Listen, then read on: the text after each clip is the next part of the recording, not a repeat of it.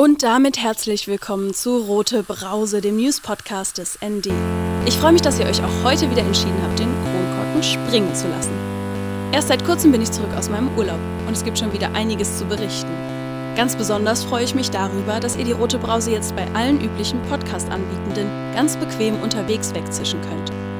Im Mittelteil dieser Roten Brause geht es diesmal um koloniale Kontinuitäten, mit Antirassismus-Promotor und Sprecher der Initiative Schwarzer Menschen Deutschland, Tahir Della, bin ich darüber ins Gespräch gekommen, wie die deutsche Kolonialgeschichte uns und unsere Umgebung prägt. Dazu aber später mehr. Zunächst die News der Woche. Mein Name ist Marie Hecht, es ist Freitagnachmittag und das sind die Meldungen. Neubesetzung. Wenke Christoph wurde diese Woche zur neuen Wohnstaatssekretärin ernannt. Die 39-jährige studierte Geografin wechselt von der linksparteinahen Rosa-Luxemburg-Stiftung in die Senatsverwaltung. Christoph gilt in der Linken als sehr gut vernetzt.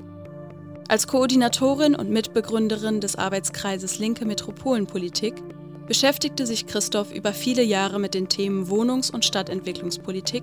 Unter anderem setzte sie sich mit dem Berliner Mietendeckel auseinander. Auch bei den Berliner Mietinitiativen ist sie keine Unbekannte.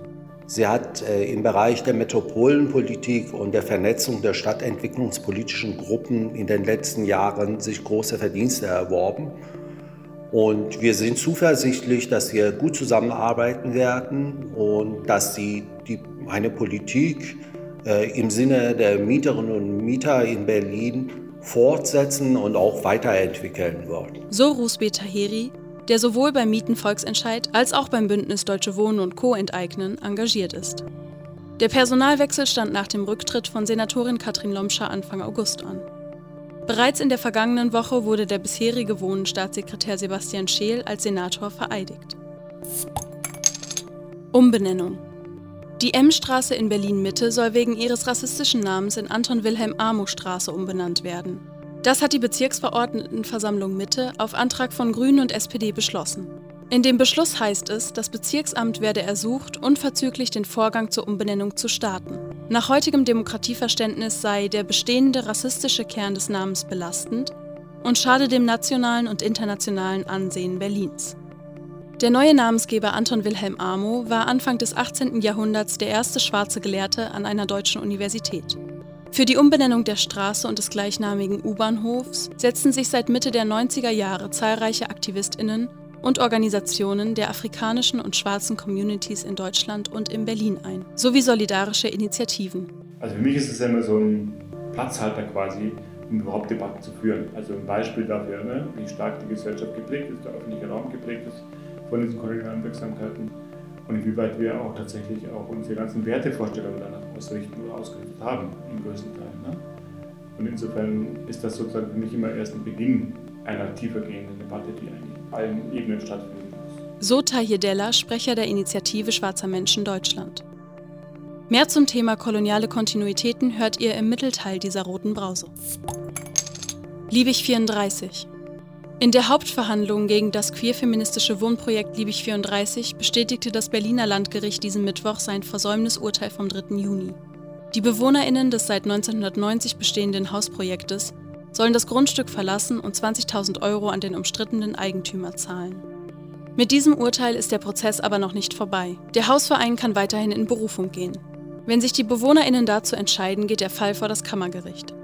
Die Liebig 34 organisiert vom 7. bis 13. September eine Aktionswoche gegen die Räumung.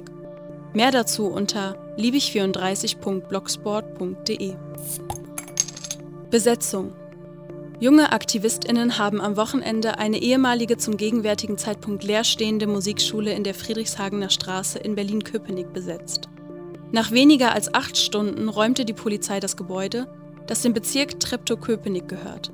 Unser Ziel war es, ein queerfeministisches, alternatives und autonomes Jugendzentrum zu errichten, da es in Berlin viel zu wenige solche Orte gibt und durch die Räumungspolitik des Berliner Senats immer mehr Orte bedroht sind und es vielleicht bald noch weniger Rückzugsorte und Safe Space für junge Menschen geben wird. Wir wollten damit auch ein Zeichen gegen Leerstand und Gentrifizierung in dieser Stadt setzen. Erklärten die AktivistInnen von Jugend besetzt. Gemeinnützigkeit. Die Vereinigung der Verfolgten des Naziregimes, Bund der Antifaschistinnen und Antifaschisten könnte bald ihre Gemeinnützigkeit zurückerlangen, die ihr vor einiger Zeit vom Berliner Finanzamt aberkannt wurde. Als Grund für die Aberkennung der Gemeinnützigkeit nannte das Berliner Finanzamt, dass die Vereinigung und ihre Berliner Bundesgeschäftsstelle 2018 im Bayerischen Verfassungsschutzbericht auftauchten. Dies ist nun nicht mehr der Fall. Die Aberkennung der Gemeinnützigkeit hatte für die Vereinigung, die 1947 nach der Befreiung aus den Reihen von antifaschistischen Widerstandskämpferinnen und Überlebenden und Verfolgten des Naziregimes gegründet worden war, harsche Konsequenzen. Ob und wie die Entwicklungen in Bayern Auswirkungen auf die Bundesvereinigung der antifaschistischen Organisation haben werden, ist bisher noch unsicher. Das ist immer noch ein Unding und es ist in seinen rechtlichen Konsequenzen äh, auch noch nicht ausgelotet. Man kann davon ausgehen, dass die beteiligten Behörden auch so wie es jetzt dort steht, möglicherweise noch zum Anlass nehmen, also auch die Vereinigung weiter zu verhaken. Und außerdem ändert nichts an der Vergangenheit. Nur sozusagen ein Wurf in die Zukunft ab 19, dass dann möglicherweise eine Verbesserung eintritt. Aber auch das ist noch unklar. So Bundesgeschäftsführer der VVN BDA Thomas Wilms. Mehr zum Thema im Kommentar der Woche am Ende dieser roten Brause-Folge. Ihr hört die rote Brause und das waren die Wochenmeldungen aus linker Perspektive. Endlich soll die M-Straße in Anton Wilhelm Amo Straße umbenannt werden. Ein riesiger Erfolg des großteils ehrenamtlichen Engagements von Aktivistinnen und Organisationen der afrikanischen und schwarzen Communities in Deutschland und Berlin in den letzten Jahrzehnten. Doch die M-Straße ist nicht der einzige Ort, der in Berlin das rassistische und koloniale Erbe Deutschlands repräsentiert. Im Gespräch mit Eine Weltstadt Berlin Promotor für Postkolonialismus und Antirassismus Tahir Della habe ich mich auf die Spuren kolonialer Kontinuitäten und Wirksamkeiten in Berlin begeben. Jetzt ist ja eigentlich das letzte Wochenende so ein bisschen so ein Erfolgswochenende in dem Sinne, dass ja. ähm, die Straßenumbenennung beschlossen wurde von der BVV. Mhm. Wie ist es jetzt dazu gekommen? Das war ja ein lange, langer Kampf eigentlich. Absolut. Es ist ja so, dass jetzt äh, in letzter Zeit einige Entscheidungen getroffen worden sind, die bis äh, kurzem irgendwie unwahrscheinlich aussahen. Also es war einmal die Entscheidung von der BVG, den U-Bahnhof Himmelstraße umzubinden und jetzt auch die Entscheidung von der BVV. Und beide Entscheidungen sind damit begründet worden, dass eben die aktuelle Debatte um Rassismus, die Wirksamkeiten von kolonialer Vergangenheit in Berlin, in Deutschland, immer mehr zum, zum Debatten wurden. Und tatsächlich ist es eben so, dass wir in Bezug auf die M-Straße eben seit äh, Mitte der 90er Jahre eigentlich darum schon ringen, diese Straße umzubenennen und dem nicht nachgekommen worden ist. Und dann gab es jetzt die Entscheidung in Wedding, drei Straßennamen umzubenennen, die koloniale Verbrecher ehren. Und auch hier verzögert sich der Prozess, also die wirkliche Umsetzung immer noch. Also das ist immer noch nicht absehbar, wann das nicht stattfinden wird. Und ich glaube schon, dass natürlich jetzt die, die Debatte nach der Ermordung von George Floyd, dass es da eine Besprechbarkeit gab von Rassismus, die zunahm, also durch die Kundgebungen, aber auch durch die Politik und Zivilgesellschaft. Und dass das sozusagen die Entscheidung jetzt mehr oder weniger befördert hat oder, oder beschleunigt hat. Was natürlich einerseits super ist, weil natürlich damit jetzt zumindest ein Marker jetzt mal erledigt ist quasi. Aber wir müssen natürlich jetzt gucken, dass das nicht jetzt dazu führt, dass wir jetzt so symbolträchtig solche Aktionen auch sind, dass das jetzt dazu führt, dass die Debatten quasi als abgeschlossen gelten. Oder zumindest, dass man jetzt sich damit zufrieden gibt, dass eine Straße umbenannt wird, möglicherweise dann drei in Berlin nächstes Jahr und dass damit sozusagen die Debatte beendet wird. Hm. Ja für mich ist das irgendwie auch immer so ein Symbol von, wie sehr eigentlich die rassistischen Strukturen, die kolonialen Strukturen uns eigentlich umgeben, mhm. ohne dass wir das auch unbedingt wissen oder ohne dass, dass wir ja. ähm, uns dessen bewusst sind. Mhm. Ja, ist wirklich so. Also ich meine, in der Schule wird das nach wie vor so gut wie gar nicht thematisiert, wenn dann überhaupt nur der europäische Kolonialismus, äh, dann anhand der anderen Länder, England, Portugal, äh, Frankreich und so weiter.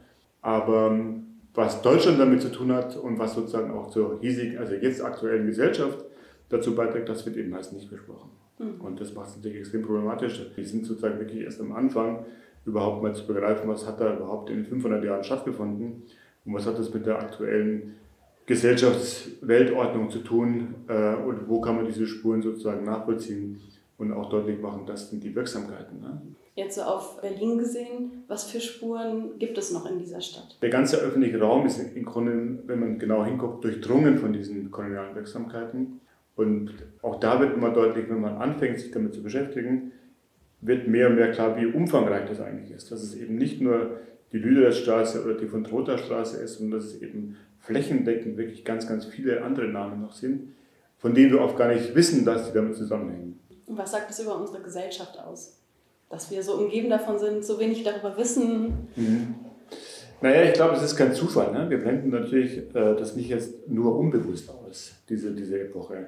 Es hat schon auch damit zu tun, glaube ich, und das merke ich bei den Diskussionen, dass natürlich die Verantwortlichen in der Politik vor allen Dingen durchaus wissen, dass wenn wir dieses Thema mal umfassend angehen, also die Aufarbeitung der kolonialen Vergangenheit, dass das natürlich auch Konsequenzen hat für die Gegenwart oder für die Zukunft. Also wenn wir heute über Fluchtursachen sprechen oder Fluchtursachen bekämpfen oder so, dann ist ja die Wahrheit die, dass wir eigentlich Flucht bekämpfen. Also wir bekämpfen Menschen, die auf der Flucht sind aufgrund ähm, der globalen Verhältnisse und die haben mit der kolonialen Vergangenheit zu tun. Das heißt, wir müssen also, wenn wir das Problem in Anführungszeichen der Migration, und ich sehe das ja nicht als Problem, sondern es ist ein ganz natürlicher, ganz menschlicher Prozess, die Migration. Aber wenn wir die Folgen sozusagen äh, wirklich in den Griff kriegen wollen, das heißt, dafür sorgen wollen, dass die Menschen sozusagen nicht getrieben werden, ihre Länder zu verlassen aufgrund der wirtschaftlichen Verhältnisse, aufgrund von politischen Verhältnissen, dann müssen wir natürlich die koloniale Vergangenheit da mal im Blick nehmen wer sozusagen mitverantwortlich oder hauptverantwortlich ist für die Verhältnisse. Und das gleiche gilt natürlich auch für die globalen Wirtschaftsbeziehungen beispielsweise. Also, dass wir dann natürlich klar machen, dass äh, das eben nach wie vor ist, dass der globale Norden halt den globalen Süden als eine Art Späti betrachtet, wo ich mal schnell noch was abzocken kann, günstig, äh, anstatt mal die angemessenen Preise zu bezahlen. Oder eben äh, anstatt über Entwicklungshilfe zu sprechen, mal über Reparation zu sprechen. Warum müssen wir über Kolonialismus sprechen, wenn es um Rassismus geht? Ja. Oder andersrum? Genau, weil beide Dinge eigentlich nicht voneinander trennbar sind. Also das eine bedingt das andere und umgekehrt. Also ohne Rassismus gäbe es keinen Kolonialismus. Und Kolonialismus beruht sozusagen auf der Idee von rassistischen Vorstellungen, Konzepten. Also es war sozusagen ein, ein, ein nicht bloß ein Versuch, sondern es war eine Methode zu erklären, zu rechtfertigen, wieso ich alle außereuropäischen Kontinente besetzen kann, ausplündern kann, Menschen versklaven kann, Völkermorde verüben kann. Rassistische Verhältnisse gab es bereits, ohne dass es das Wort gab. Ne? Also Amo hat sich gegen Rassismus ausgesprochen, aber du wirst das Wort niemals in seinen Schriften finden. So, ne? Und das macht aber klar, dass es eben wesentlich weiter zurückliegt, als wir uns oft äh, irgendwie versuchen äh, vorzugaukeln, dass in Deutschland irgendwie ab 1945 kein Rassismus mehr existierte mit der Niederlage vom deutschen Faschismus dass es eben als Kontinuität zu betrachten ist, dass es sich halt permanent auch wieder neu erfindet, wieder neu entwickelt. Das ist wie, sind wie Geschwister. Also wir sind nicht äh, voneinander trennbar zu betrachten oder so. Und wenn wir über Rassismus sprechen, müssen wir eben über genau diese 500 Jahre sprechen. Was sind Möglichkeiten, um diese, ja, diese Abwehr, die, die oft von der Mehrheitsgesellschaft kommt, ähm, auch von weißen Menschen, mhm. viel und dann auch in der Politik zum Tragen kommt, diese Veränderungen vorzunehmen. Die Abwehr kommt natürlich daher, dass Leute sozusagen ganz viele Verlustängste haben und auch klar wissen oder so, dass es nicht äh, schmerzvoll über die Bühne gehen wird, dass es ganz viel damit zusammenhängen wird, dass wir unseren Lebensstil, unser Grund, also unsere Wertekanon verändern müssen und dass wir ja nochmal Verantwortung übernehmen müssen. Und das heißt eben auch abgeben, zurückgeben, wieder in Ordnung bringen. Ne? Und dieses Ding von Reparationen ist ja jetzt nicht bloß, dass jetzt äh, A auf B irgendwelche, über den Konten irgendwelche Geld überweist oder so, sondern dass eben tatsächlich die Verhältnisse verändert werden, die Herrschaftsverhältnisse verändert werden. Und ich glaube, das ist die Befürchtung, die viele haben, dass das eben viel mit einer, ja, Abstrichen zu tun haben wird, mit Teilen zu tun haben oder so. Und wer macht das schon gerne? Privilegien anders verteilen, genau. gerechter verteilen. Ja, genau. Ja. In welcher Art von Gesellschaft wollen wir eigentlich leben? Also soll es praktisch normal bleiben oder so, dass eben ein Großteil der Weltbevölkerung oder so außen vor bleibt in ihren Bedürfnissen, in ihren äh, Bedarfen? Oder ähm, stellt man das mal ein bisschen um und versucht man das ein bisschen das auszugleichen? Ne? Was auch riesige Chancen birgen kann, die wir ja noch gar nicht kennengelernt haben, weil hm. dieses System schon so lange vorherrscht und hm. diese Ansicht von Ausbeutung die letzten 500 Jahre so präsent war. Und auch dieses Selbstverständnis eben. Ne? Wir machen ja Bildungsarbeit in ganz vielen Kontexten zum Beispiel. Ne? Und da ist es ja so, dass eben viele jüngere Menschen sagen, okay, ich gehe jetzt mal ein ins Ausland beispielsweise, im globalen Süden. Ne? Und die dann sehr schnell merken, dass selbst die mit ihrer guten Intention, mit der ja, politischen, geglaubten guten Haltung oder so, an ganz viele Grenzen stoßen. Und wie weit sozusagen auch hier ein Fortweg, egal wie ich jetzt, welche Intention ich habe oder so, dass ich eben ganz klar ohne dass ich irgendwie dazu beigetragen habe, privilegiert bin und hier eigentlich eine Rolle einnehme, die mir eigentlich gar nicht zusteht. Also wieso ist es eigentlich normal, dass Menschen aus, aus Togo, Kamerun und äh, Angola auch ein Jahr nach Europa kommen können zum Beispiel? und hier in Schulen gehen können und Unterricht geben können, was umgekehrt ja ständig stattfindet. Ne? Also wir müssen ganz viele Fragen stellen.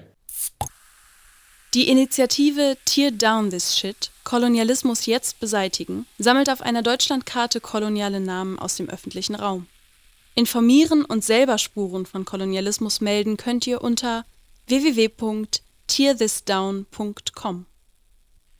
Kommen wir jetzt zum Kommentar der Woche. Der kommt immer direkt aus der Redaktion des ND. Diese Woche kommentiert Claudia Krieg den Skandal um die Gemeinnützigkeit der Vereinigung der Verfolgten des Naziregimes Bund der Antifaschistinnen und Antifaschisten.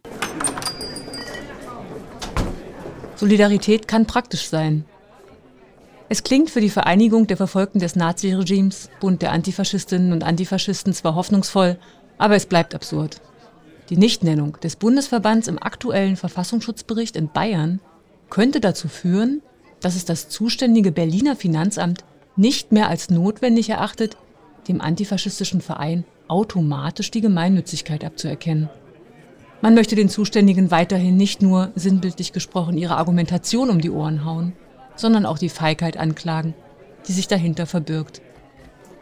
Schon Martina Renner, Sprecherin für Antifaschismus der linke Fraktion im Bundestag, sagte im November 2019 zu dem Fall, es ist ein Skandal, dass eine so zwielichtige Institution wie der Inlandsgeheimdienst über den demokratischen Charakter und in Folge über den Fortbestand von Organisationen wie dem VVN BDA entscheiden darf.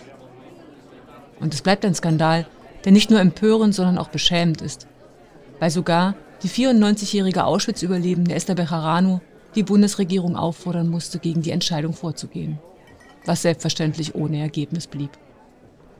Am Ende ist alles wie immer in Deutschlands Behörden.